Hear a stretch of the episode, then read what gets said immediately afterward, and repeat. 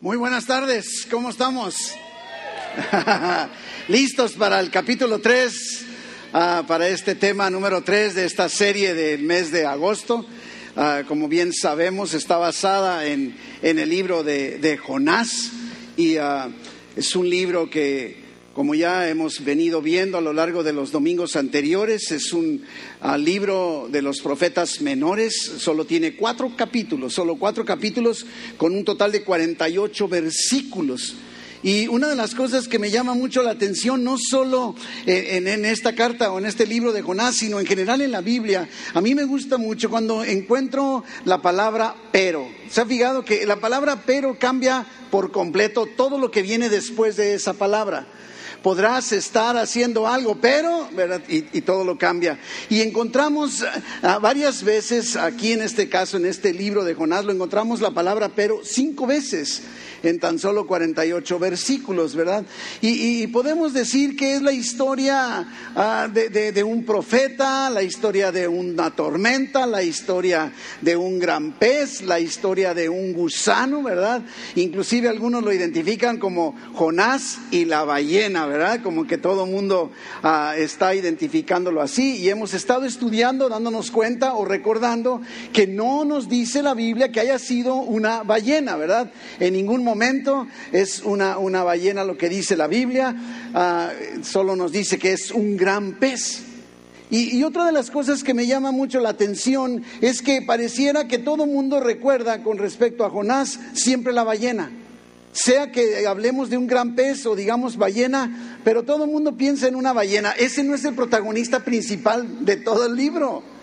Inclusive sabía que en solo tres versículos aparece el famoso gran pez y luego también vamos a encontrar el próximo domingo, es que sintonícese para la próxima semana, estaremos eh, eh, leyendo acerca de un gusano, pero tampoco es la historia de un gusano porque solo aparece el gusano en una sola, un solo versículo, ¿verdad? Así es de que tenemos que cuidar de no perder el enfoque eh, de a dónde se dirige y cuál es el propósito de este libro, este profeta, porque tampoco Jonás es el personaje importante o central de esta historia. Los domingos anteriores vimos que Jonás fue llamado por Dios a predicar a la ciudad de Nínive, ¿recuerdan? Esto ya lo, ya lo vimos y Jonás no quiso ir. Jonás desde el lugar en donde estaba, porque él habitaba en la región de Galilea, eh, estaba como, no sé, unos siete, menos de diez kilómetros de, Nazaret, y, tuvo que irse en la dirección contraria a Nínive para llegar al puerto de Jope, en donde buscó, bueno, halló una nave para dirigirse a otro extremo totalmente de Nínive que era la ciudad de Tarsis, ¿se acuerda? Y ahí en esa trayectoria también vimos que Dios envió una tormenta, una gran tormenta. Ah, estudiamos y descubrimos o fuimos recordados que no era una tormenta común y corriente, era una tormenta ordenada, mandada por Dios. Era una tormenta sobrenatural, al grado que los marineros expertos que habían experimentado muchas tormentas con anterioridad, de acuerdo a las estadísticas de climatología en la región del mar Mediterráneo, tuvieron miedo, tuvieron miedo, se asustaron. Y al final de cuentas sabemos todo lo que sucedió, ¿verdad? Jonás dormidito, echado a dormir en la parte de abajo del barco, lo despiertan, se desesperan, están clamando y acaban aventando a Jonás al mar. Y, tan, tan, podemos ser recordados en la realidad de que la tormenta era una tormenta especial creada por Dios, que en el momento en el que Jonás cae al agua, la tormenta se acaba. Que yo sepa, las tormentas no acaban así instantáneamente. ¿Se ha fijado? Van disminuyendo, como que va lloviendo menos, el viento sopla menos, las olas se levantan menos y se va calmando. No, aquí se calmó al instante, dice la palabra de Dios. Todo esto ya lo vimos. Y nos preguntábamos, ¿qué irá entonces a hacer de Jonás? Lo avientan al agua, sí, una de las cosas que venimos aprendiendo es una realidad de Dios. Dios nunca te va a abandonar, nunca deja de estar contigo, aun y cuando te encuentres en desobediencia. No debiera ser nuestro motivador, pero en muchas ocasiones hay personas que al estar en desobediencia mejor se van más lejos y más lejos de Dios argumentando que están en pecado. Pero Dios nunca nos deja, nunca nos abandona, ¿sí? El versículo 17, Jonás 1.17 dice, pero todo esto sucedió, lo avientan al agua, ahí está Jonás, no sé si intentando nadar o dejándose ahogar, yo no sé qué pasaría por su mente, la, la tormenta se acaba de inmediato, ¿sí? Pero, ¿se fija? Algo está por suceder entonces. Y dice, Dios tenía, Jehová tenía, tenía preparado. No solo lo preparó, sino que lo preparó de antemano. Ya lo tenía preparado. No, no es decir, pues déjame preparar ahora, así como preparé una tormenta, voy a preparar un gran pez. No, ya tenía preparado un gran pez que tragase a Jonás. Con anterioridad y preparado por Dios. Y estuvo Jonás en el vientre del pez tres días y tres noches. ¿Te puedes imaginar a Jonás metido en la panza de ese gran pez?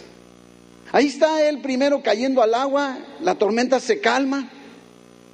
Insisto, no sé qué estaría pasando por la mente de Jonás si se estaba luchando por salvarse y me hubieran aventado aunque sea un salvavidas. Yo no sé qué habrá pensado.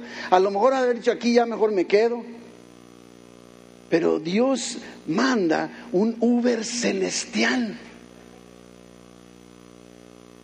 No, no le ha pasado a veces, mi, esposa batalla mucho porque no sé cómo está su cuenta de Uber, entonces cada vez que va a usar Uber me habla, ¿podrías pedirme uno? Entonces yo le pido el Uber para que el Uber pase por ella donde ella está y la lleve a donde tiene que ir. Pues Dios agarró un pez que lo preparó de antemano y lo mandó y dijo, pasa por favor por Jonás, que está en el paralelo 18. y trágatelo. Ofrécele agua, ofrécele sushi, para que esté a gusto en el trayecto. Y ahí entonces Jonás adentro del vientre del pez, dicen que el miedo no anda en burro. Me platicaba un hermano cuando lo comenté en alguna ocasión, me dijo, es que de veras dicen los expertos, los científicos, que los burros no tienen miedo. Pues entonces a lo mejor por eso salió este dicho mexicano, ¿no? Ahora, una de las cosas que me llama la atención de Jonás es que a este momento no nos dice que Jonás se haya detenido a orar. Dios habló con Jonás y Jonás no habló con Dios.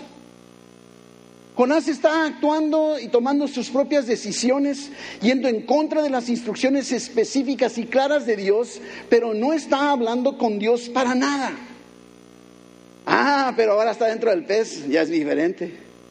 No, ¿no te has fijado que hay ocasiones en que Dios te lleva a circunstancias en donde no te queda otra más que orar? Es más, cometemos el gravísimo error de argumentar así. Es que ya probamos de todo, no nos queda nada más que orar, cuando debiera ser nuestro primer recurso. Y entonces, Jonás oró desde el vientre del pez. Yo no sé en qué estaría sentado, parado, acostado, no sé, te puedes imaginar, yo, yo no sé.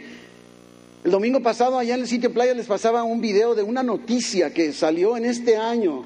Sacaron los medios de televisión y puse el videoclip, a lo mejor me lo hubiera traído, pero bueno, en donde precisamente un, un, buzo, un buceador que andaban haciendo ah, investigaciones, de repente, como estaban metidos entre muchas sardinas, entonces como que la, la ballena lo tragó.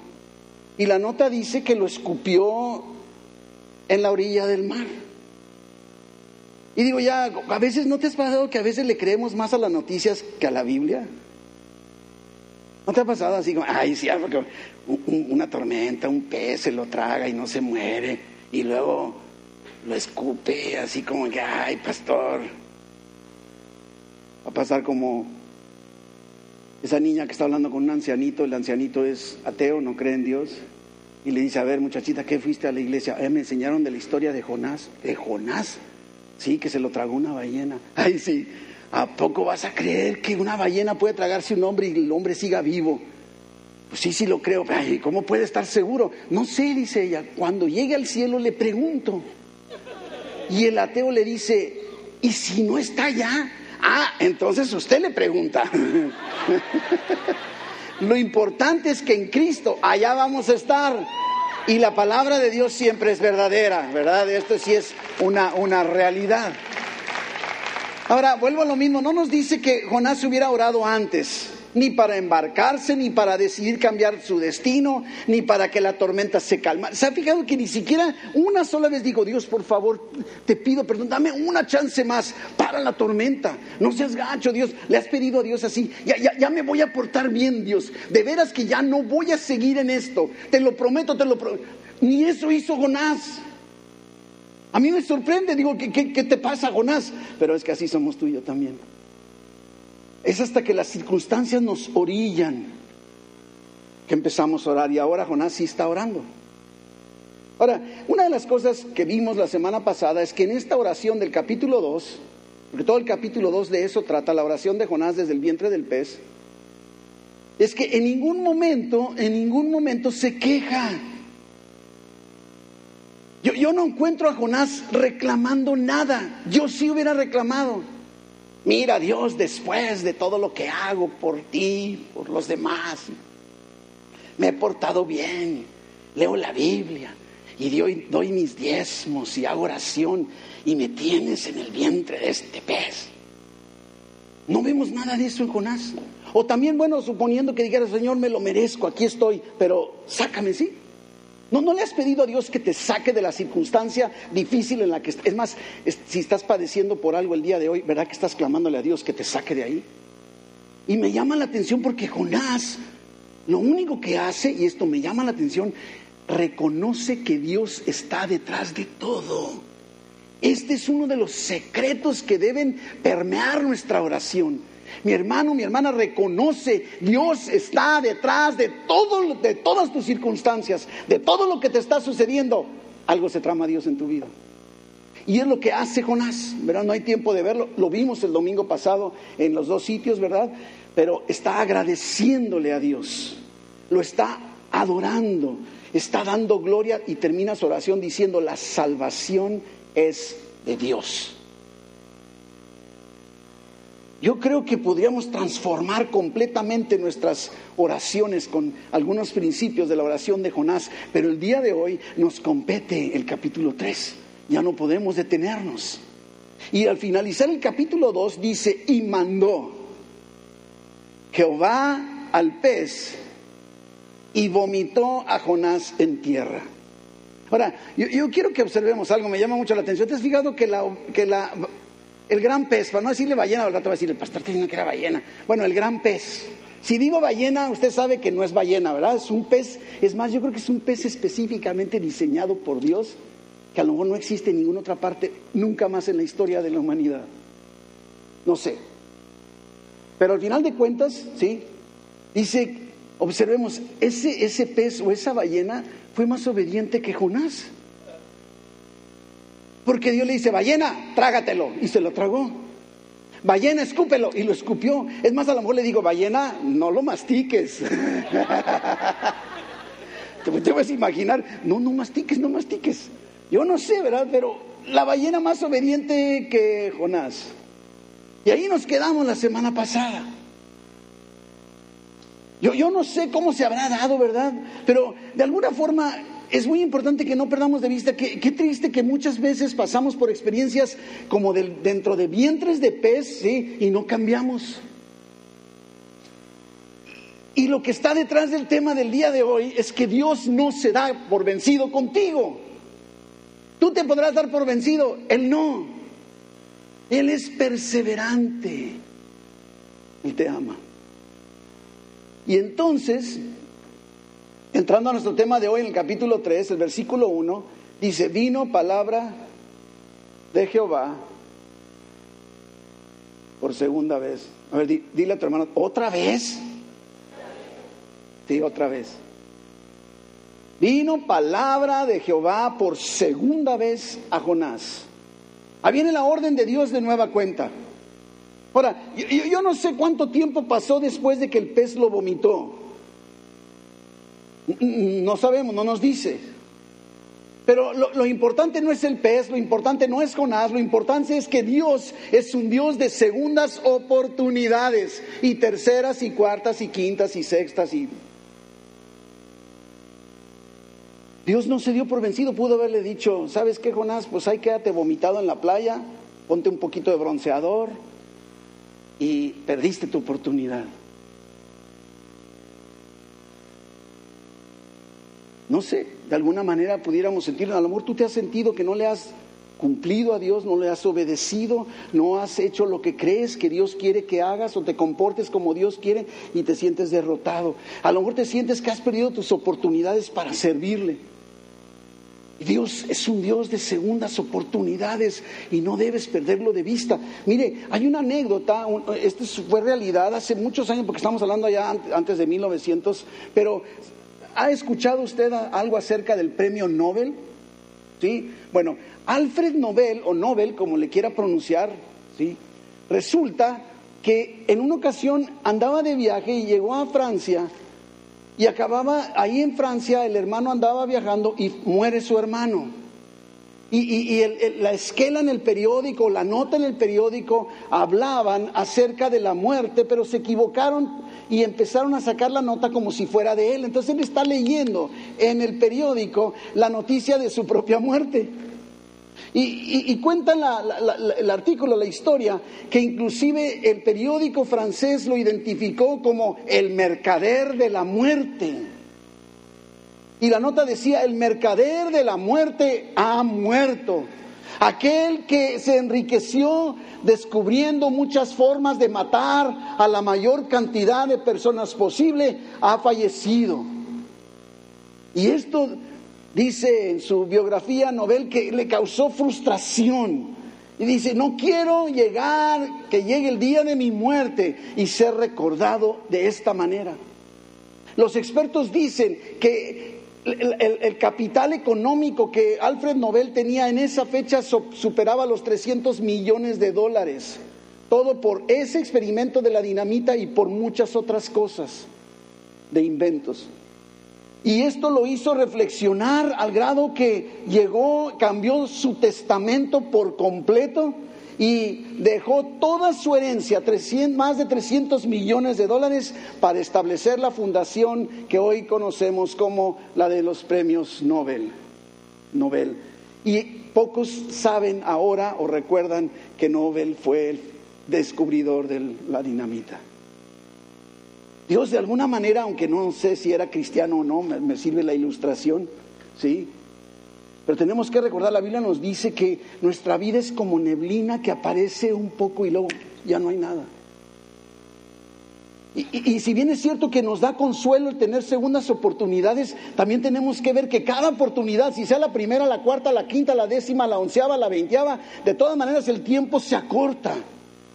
Y creo que debemos reflexionar, ¿cómo quieres tú ser recordado si el día de hoy alguien se equivocara y publicara una nota acerca de ti porque te dijera que te moriste y no te has muerto, ¿qué te gustaría que estuviera diciendo esa nota de ti? Que diga, no, el hermano fulanito, la hermana munganita se murió. Llevó una vida medio indiferente, a veces iba a la iglesia y a veces no, y cuando iba llegaba tarde, no le gustaba la alabanza, y los sermones siempre se le hacían largos, y ofrendar decía, pues para qué, si, bueno, ahí de vez en cuando me doy un dólar para ver si de algo sirve. No sé, ¿qué, dirían de ti? ¿Qué, dirían de ti si fuera este el caso? Dios es un Dios de segundas oportunidades y el día de hoy te está lanzando una nueva oportunidad para que reflexiones en tu vida. De aquí en adelante hay poco tiempo por delante. Jonás pudo haberse dado por vencido, pudo haber pensado que estaba fuera del juego, que ya no podía servir a Dios, que ya no era. Y Dios nos muestra que no importa tu pasado. No importa cuántas veces hayas fallado. Dios utiliza personas a pesar de nuestro pasado. A pesar. Versículo 2. Y entonces le dice, levántate. Lo mismo que le dijo la primera vez, ¿se fija? A veces, ¿no se ha fijado que a veces así como que estamos esperando a ver si Dios cambia de opinión? Así, déjame esperarme dos, tres días a ver si... Levántate y ve a Nínive aquella gran ciudad, ¿sí? Lo mismo que el, versículo 1.1 dice lo mismo que el 3.2. Bueno, la palabra, la palabra en el 1 habla de pregonar y la, el, el, versículo 3.2 habla de proclamar, pero pues es lo mismo. Y dice, en ella, proclama en ella el mensaje que yo te diré. Es un mensaje bien claro, levántate, ve y proclama. Las instrucciones de Dios no cambian, no, Dios es inmutable, no lo vas a cambiar por tus caprichos o por tus desobediencias. Cuánto amor de Dios para con nosotros, ¿verdad que sí? Porque si yo fuera Dios, qué bueno que no lo soy y nunca pretendería serlo. Diría, mira, Jonás, ahí quédate. Hay, hay mucha gente que sí quiere ir. Hay mucha gente. A lo largo del ministerio como pastores nos damos cuenta de mucho potencial, de dones espirituales que Dios les ha dado y decimos, ¿por qué? ¿Por qué tengo que ir y buscar a alguien que aunque no tenga este don, pero está disponible y la persona que tiene el perfil de dones justo para esto, no quiere hacerlo? Y Dios está esperando que tú y yo reaccionemos. Ahora, otra de las cosas que me llamaba mucho la atención, Uh, de alguna manera, si, nos ubicamos un poquitito en la geografía, aunque no me voy a meter, en el, primer domingo se nos dio un poco de la geografía. Pero si ustedes ubican aquí en mi mano, que aquí estuviera donde vive Jonás, ¿verdad? Para acá a mi derecha, arriba está Nínive, y para acá a mi izquierda está, bueno, Jope, y luego está Tarsis. ¿Sí? Ahora, Nínive no estaba a la orilla del mar. Nínive, dicen los expertos, estaba a la orilla del río, pero no ningún mar. Y Jonás fue tragado por un pez en el mar Mediterráneo. Quiere decir que cuando el pez lo vomitó, no creo que le haya echado una vomitada que lo transportara 500 kilómetros o más hasta Nínive. Y yo quiero que vean, mira, Jonás estaba en su ciudad, tuvo que caminar a Jope, subirse un barco, ¿sí? Lo echan al agua, Dios manda el Uber y el Uber lo regresa a la, a la orilla. Ahora tiene que caminar más, porque caminó de aquí a Jope y ahora de Jope aquí y de aquí a, a Nínive. Porque a veces nada más pensamos, ah, bueno, ya está ahí tirado, luego, luego se sacudió, se quitó las algas que traía por todas partes y empezó a predicar. No, tuvo que caminar, caminar más de 500 kilómetros para llegar a la ciudad de Nínive. Una gran distancia recorrida y dice, Nínive, aquella gran ciudad. Otra palabra que aparece, muchas, aparece siete veces en estos 48 versículos es la palabra gran, ¿sí? Gran, gran. Una gran ciudad, un gran viento, una gran tempestad, un gran pez, ¿verdad? Gran temor tuvieron los marineros. Utiliza este calificativo. Mi hermano, tenemos un gran Dios que está por encima de todo lo grande que tú y yo nos podamos imaginar. Un gran Dios. Un gran Dios. Y una de las cosas que también me llamaron la atención es que la Nínive, la palabra Nínive viene de, un, de, de, de lo que es uh, un, un, lenguaje asirio antiguo, el acadio, que significa la casa del pez. ¿No le suena raro? La casa del pez y Nínive no estaba a la orilla del mar. Era una ciudad impresionante, muy grande. Era la capital del imperio asirio, ¿sí? Ahí estaba. Eh, se, encuentra, se encontraba en lo que hoy es Irak, ahí pegadito a Babilonia en tiempos posteriores. Y, leemos que inclusive los muros que rodeaban la ciudad eran tan anchos que era como una carretera de tres carriles. Más, más, más ancha los muros que muchas de nuestras carreteras, como la de aquí a San Quintín, ¿verdad? que tenía calles que medían de longitud más de 30 kilómetros. No era una ciudad pequeña, pero también era conocida por su maldad, por su pecado. Los asirios eran una nación cruenta, despiadada. Y había subido, dice desde el capítulo 1, la maldad delante de Dios. Mis hermanos, para alcanzar nuestra cultura tenemos que predicar el Evangelio. Dios no le está diciendo a Jonás, predica lo que se te pegue la gana, y más o menos tú diles lo que tú entendiste. Pero no basta con que seamos un buen ejemplo. A veces pensamos, es que yo predico con mi ejemplo, ellos ven que yo me porto bien. No, no basta en esta, en esta sociedad. Fuimos enviados, la famosísima gran comisión de Mateo 28, es ese ir, ir, ¿verdad? Y ese fue inclusive el secreto de la primera iglesia. Ellos andaban por todas partes. Compartiendo el mensaje del Evangelio, ¿verdad? Ahora, otra de las cosas que me llama mucho la atención es que Dios pudo haber escogido otras formas de predicarnos el Evangelio, pudo haber mandado a los ángeles, los ángeles creo que hacen más cosas que nosotros. O es más, ¿cómo reaccionaría la humanidad si de repente Dios abriera así las nubes y dijera, hey, ¿Quién quiere recibir a Jesús? ¿Verdad? Yo creo que todo el mundo nos arrodillamos. Pero decidió encomendarnos a ti y a mí, ser portadores del mensaje del Evangelio. Tenemos una responsabilidad que no podemos, no debemos, para nada debemos nosotros evadir. No tenemos que ser grandes comunicadores, ni dominar el arte de hablar en público para poder compartir el mensaje. ¿Qué hizo Jonás? Versículo 3 se levantó Jonás y fue a Nínive conforme a la palabra de Jehová. ¿Se fija? Conforme. Y era Nínive, ciudad grande en extremo, de tres días de camino. Ya no desobedece Jonás. Lo que atrás decíamos, bueno, ¿y si Jonás no hubiera querido ir otra vez? Yo creo que, Jonás, ahí te va otra tormenta. Ahí te va otro, mandé. Sí, ¿verdad? Un camello porque ya no está en el agua, ¿no? Y podríamos decir, no, que no, Jonás, no, que no. Dios ya lo había preparado para ser un instrumento suyo. Y lanza un mensaje que por lo que vemos, tres días de camino, yo me imagino que la cruzó, ¿verdad? tres días para cruzar. El versículo 4 dice que comenzó Jonás a entrar por la ciudad camino de un día, primer día, y predicaba diciendo, mire, mire, un gran sermón. De aquí a 40 días Nínive será destruida. Ya. Y al ratito, no sé si caminaba dos, tres pasos, a lo mejor llevaba ritmo. De aquí a 40 días Nínive será destruida. Ahora, yo, quiero que te imagines, estamos en la casa del pez, eso es Nínive.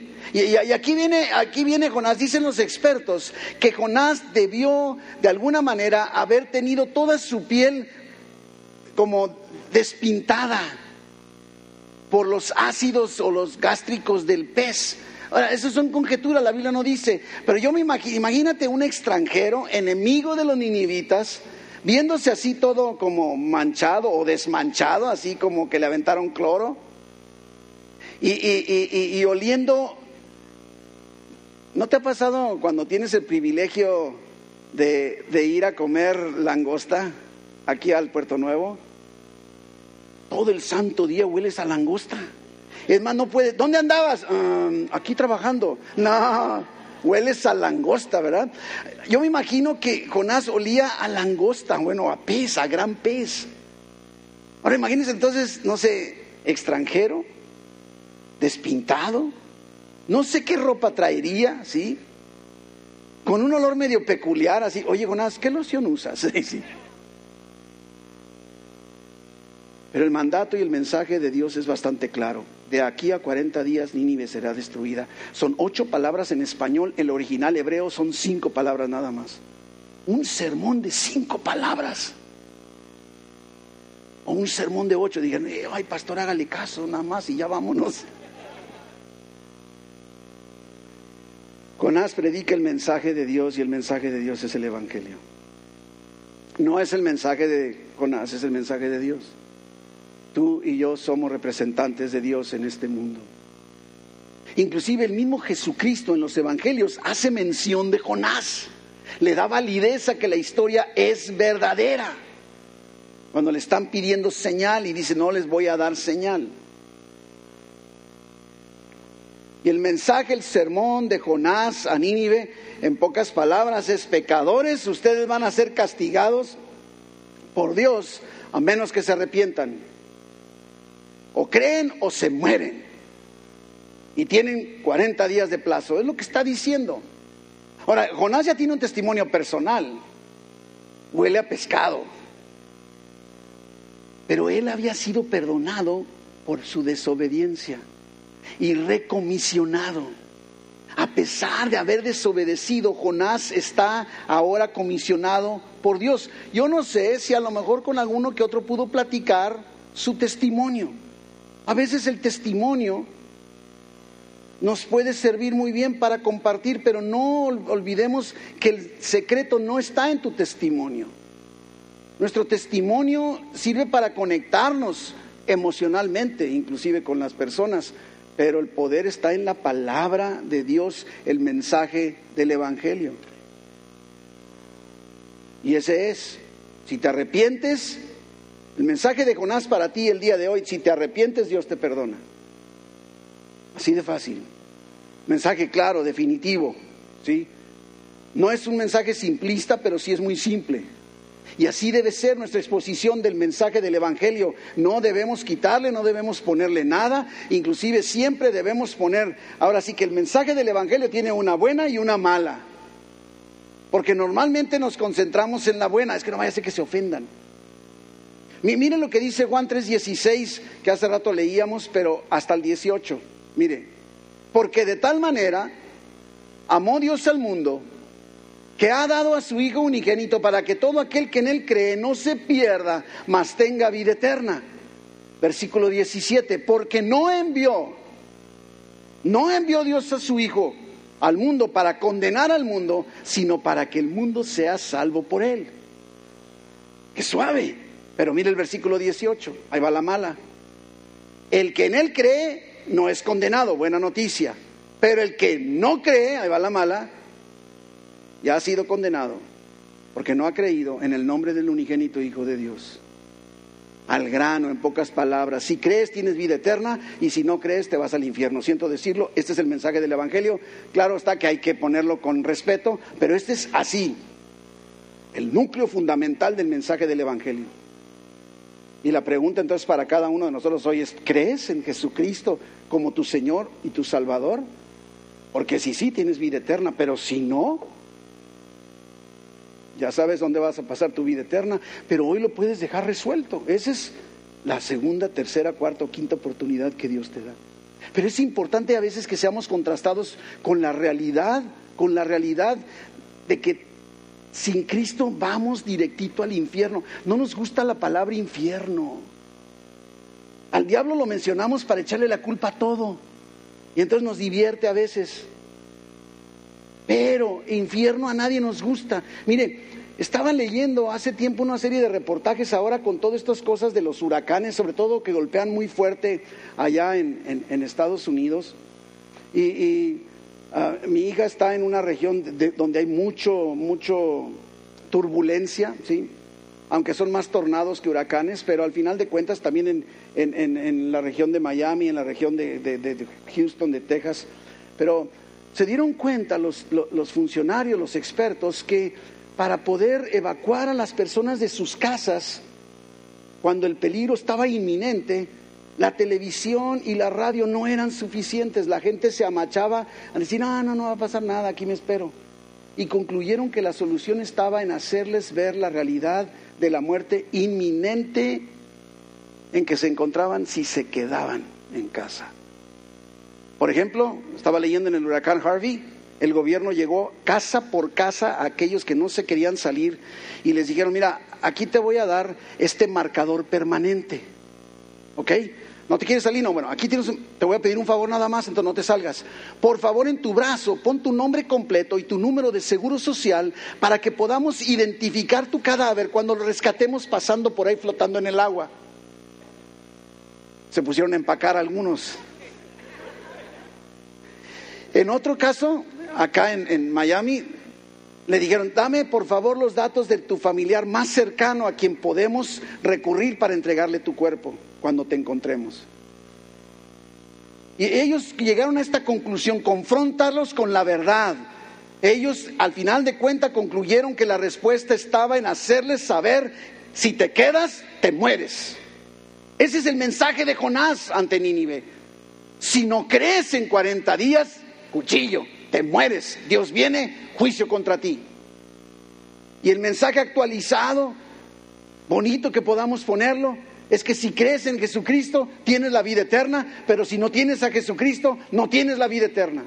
Tienes a Jesucristo, no eres condenado porque has creído, pero si no crees en Jesucristo, entonces ya eres condenado porque no creíste. Ese es el mensaje completo, sencillo, directo del Evangelio. Ponle todos los adornos que quieras, pero no perdamos de vista esta realidad. Versículo 5, los resultados.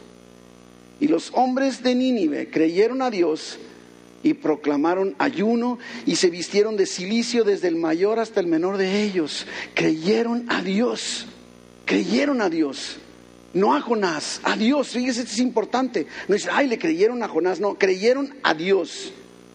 ¿Cómo es increíble que Dios puede usarnos a pesar de nosotros mismos, a pesar de lo que somos? Y sí, qué vergüenza que Jonás haya tardado tanto en responder. Pero al final de cuentas, Dicen algunos expertos que en Nínive había más de medio millón de habitantes. Hay diferencias en los criterios. Prefiero la cifra más grande para que se note más así, aparatoso, ¿verdad? Paganos, adoradores de otros dioses, malvados.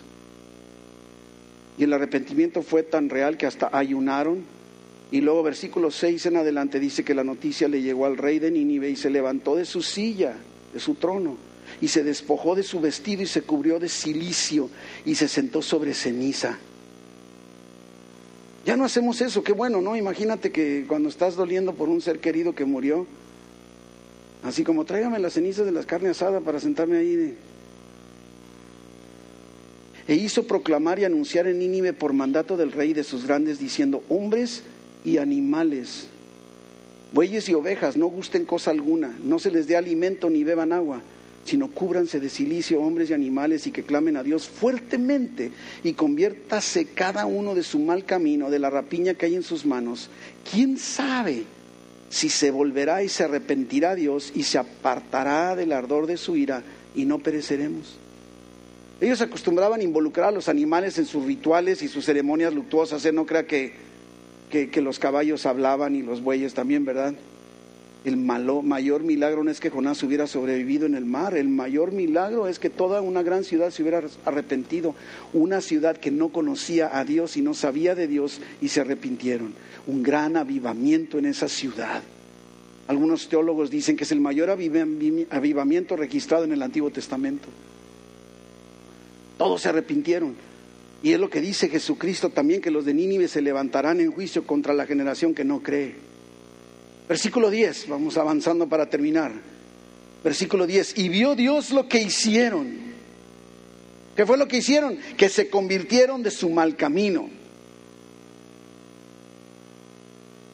Y se arrepintió del mal que había dicho que les haría y no lo hizo.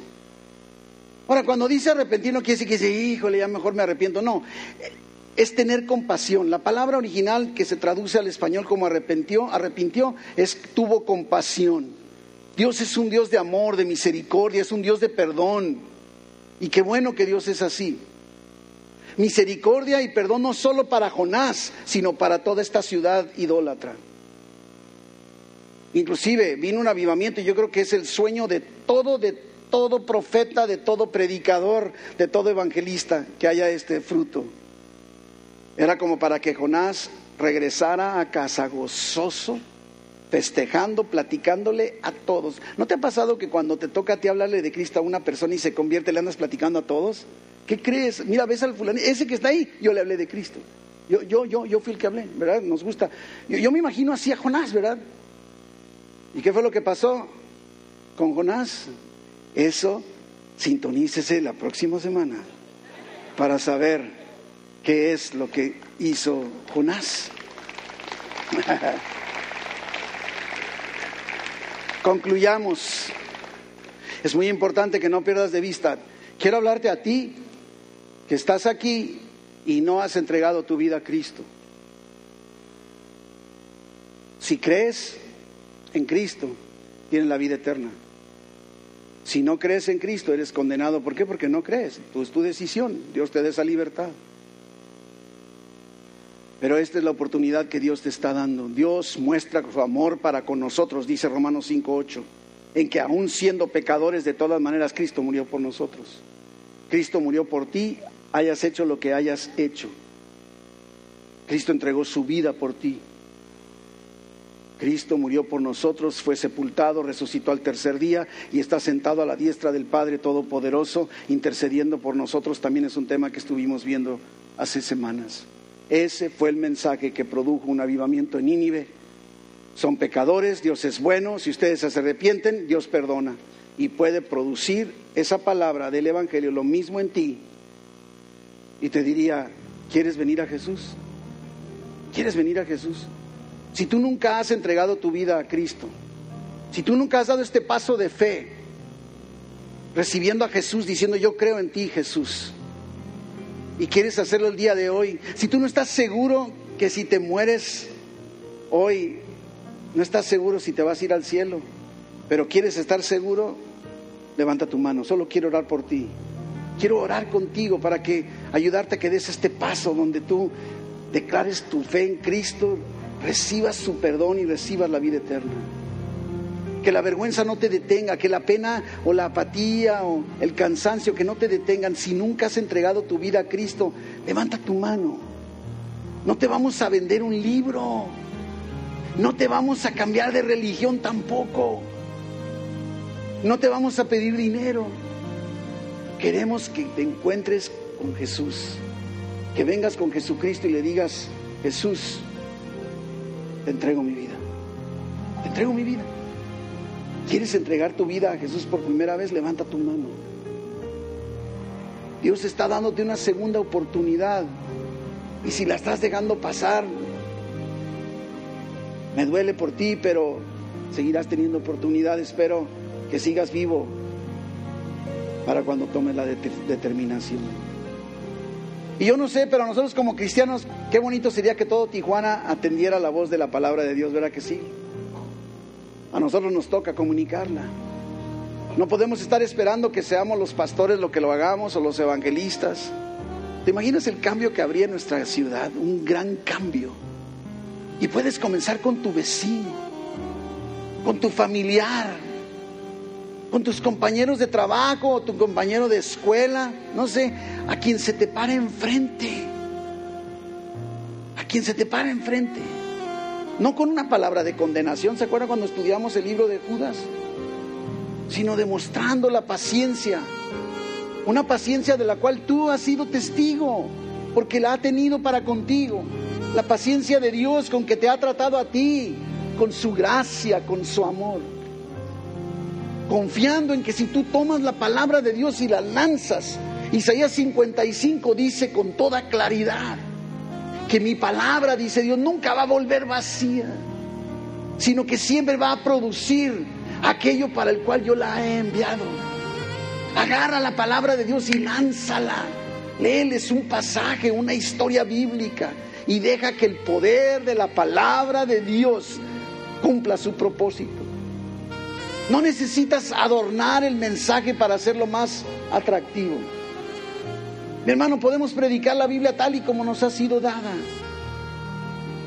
El mensaje de Jonás fue efectivo y lo único que él hizo fue compartir o predicar lo que Dios le dijo que dijera. Y Jonás fue un instrumento de Dios para transformar toda una gran ciudad. Y tú y yo podemos ser instrumentos de Dios también el día de hoy. No importa tu grado de estudios o tu nivel cultural, económico, social, tu habilidad, tu capacidad. Ahí en, Hechos capítulo 4, no hay tiempo de verlo, pero clasificaban a los apóstoles, a los discípulos de Jesucristo como hombres del vulgo y sin letras. Hombres del vulgo y sin letras. Se maravillaban. Pero más adelante inclusive los califican con un término despectivo que para mí resulta ser muy positivo y halagador. En Hechos 17, en el versículo 6, y dice, estos hombres que trastornan el mundo entero, ya llegaron aquí. Mis hermanos, esta iglesia evangélica San Pablo, que trastorna en el nombre de Jesús la ciudad entera, ya está aquí. Y yo quiero invitarte, mi hermano, a que aceptemos ese gran reto que Dios está poniendo delante, delante de nosotros en este momento, en esta tarde. Todo un gran reto. ¿Lo aceptas o quieres una tercera oportunidad? Padre bendito, te doy tantas gracias por tu favor y tu misericordia. Gracias Señor porque nos impulsas a hablar del mensaje, del mensaje del Evangelio. Gracias Señor porque es tu palabra la que tiene el poder, es tu palabra la que nos respalda, es tu palabra la que transforma vidas. Señor, ayúdanos a que ahí donde estamos dentro del vientre de nuestro gran pez, no estemos concentrados buscando en cómo salir ni quejarnos, Padre, sino reconocer como Jonás que tú estás detrás de todo, dándote la honra, la gloria y dándote gracias, Padre, por lo que tú haces en nosotros. Tu misma palabra nos dice en Filipenses, Padre, que no estemos angustiados por nada. Que en vez de eso hagamos notorias todas nuestras oraciones a ti en toda oración y ruego con acción de gracias. Y entonces nos promete que la paz tuya, que nadie puede entender, va a guardar nuestros pensamientos y nuestro corazón en Cristo Jesús. Señor, que así salgamos fortalecidos, mi Dios y al retirarnos de este santuario, no de tu presencia, porque tú estás en todas partes, como también ya aprendimos, y no podemos huir, donde quiera que estemos, ahí estás tú. Detrás y delante nos has rodeado, como dice el Salmo 139, y sobre nosotros has puesto tu mano. Ese conocimiento es demasiado maravilloso para nosotros alto es, no lo podemos comprender, pero sí podemos aprovecharnos de él. Derrama tú de tu presencia transformadora, de tu presencia y poder renovador en el corazón de tu pueblo, Señor, llevándoles donde quiera que vayan en esta semana, sabiendo que tú vas junto con ellos en todo momento, bendiciéndoles, prosperándoles trayendo sanidad en sus cuerpos, Padre. En el nombre de Jesús. Amén. Dios les bendiga, estamos despedidos.